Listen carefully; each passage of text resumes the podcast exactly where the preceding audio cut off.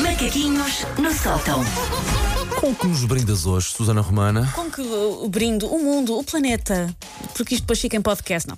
Bom, ah, quando se tem um filho, ah, imagina-se que vamos ter uma criatura que nos vai adorar mais do que a qualquer outra no planeta.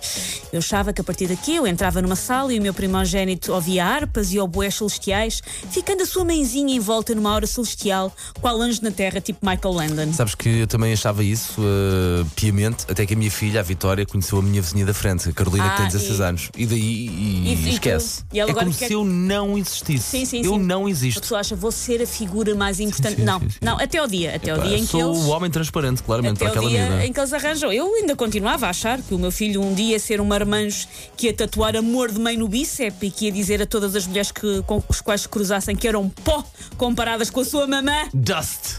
Ah, mas depois vê a realidade e o que é que sucede? A mulher da vida do meu filho de quase 3 anos não sou eu, é uma russa. A marcha. É a Masha. Aí está, meu bem. Aí está. Vês, olha, É ne- nem macho. foi preciso combinar isto, como nós sabemos. Fácil.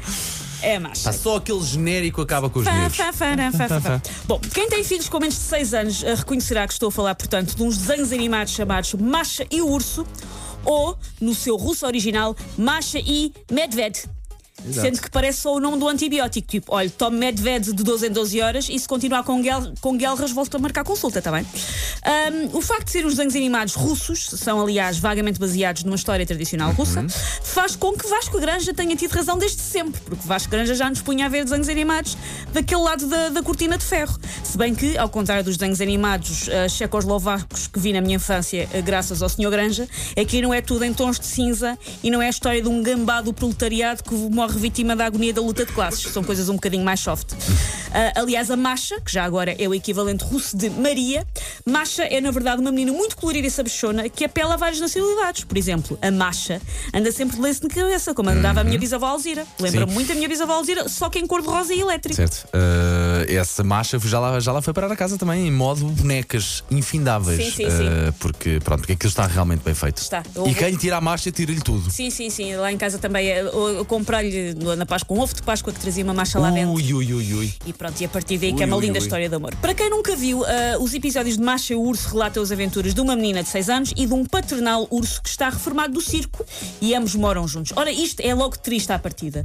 Porque se o, o triste do urso tem que morar com a Macha, mostra que a sua pensão é miserável. Aquele coitado não deve estar a ganhar nada de jeito da reforma do circo, tem que dividir casa com esta estovada estudante de Erasmus que nunca para quieta e eu acho isso ah, de pesar. Aliás, uma curiosidade: o criador da série, que é um senhor chamado Oleg Kuzkov, Exatamente, o Oleg.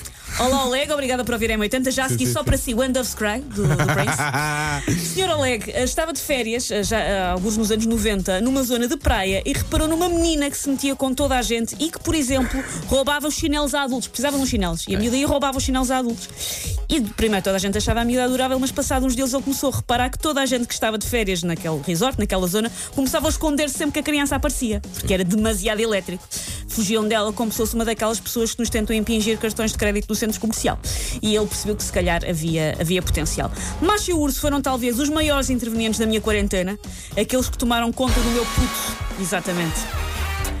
Eu ouço esta música todos os dias e na altura, no auge da quarentena, eu ouvi esta música 17 vezes no Mas olha dia. que isto tem uma boa trilha.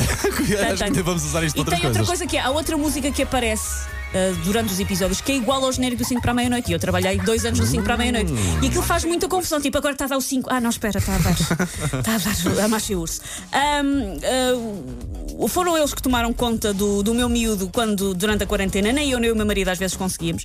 Eu suspeito que não fomos os únicos a ter que recorrer à macha e ao urso durante tempos difíceis. Por exemplo, um dos episódios da série, um episódio chamado Recipe for Disaster, a receita para o desastre, tem 4.3 mil milhões de visualizações no Essa YouTube.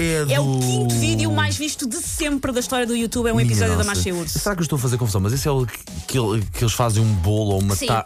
Sim, sim, sim. Epá, é que até eu vi isso e até Sim. sei, está visto. Esse episódio é o quinto vídeo mais visto de sempre da história do YouTube. Agora, qual é que é o primeiro?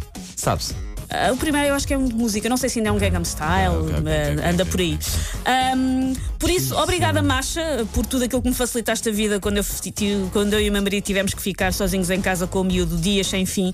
Obrigada por, por causa de ti, eu ter conseguido fazer aquela reunião por Zoom ou simplesmente ter conseguido ir fazer xixi sem ser perseguida por uma criança a gritar: Quer tocha! costas! Deu muito jeito, Masha. Um grande beijinho, obrigada. Não sei se te acontece a mesma coisa quando uh, se o João diz assim: quer só macha. Significa o quê? Quer macha de Netflix, não é do Panda.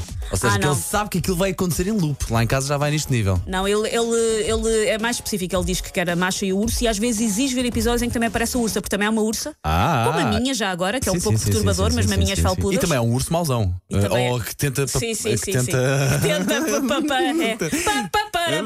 Tenta tenta é. brincar com. Agora ia ser uma palavra. Tenta brincar com a ursa, não é? Sim, sim, tenta Pois, brincar com a pois, ursa. pois. Bom, para, para me safar disto.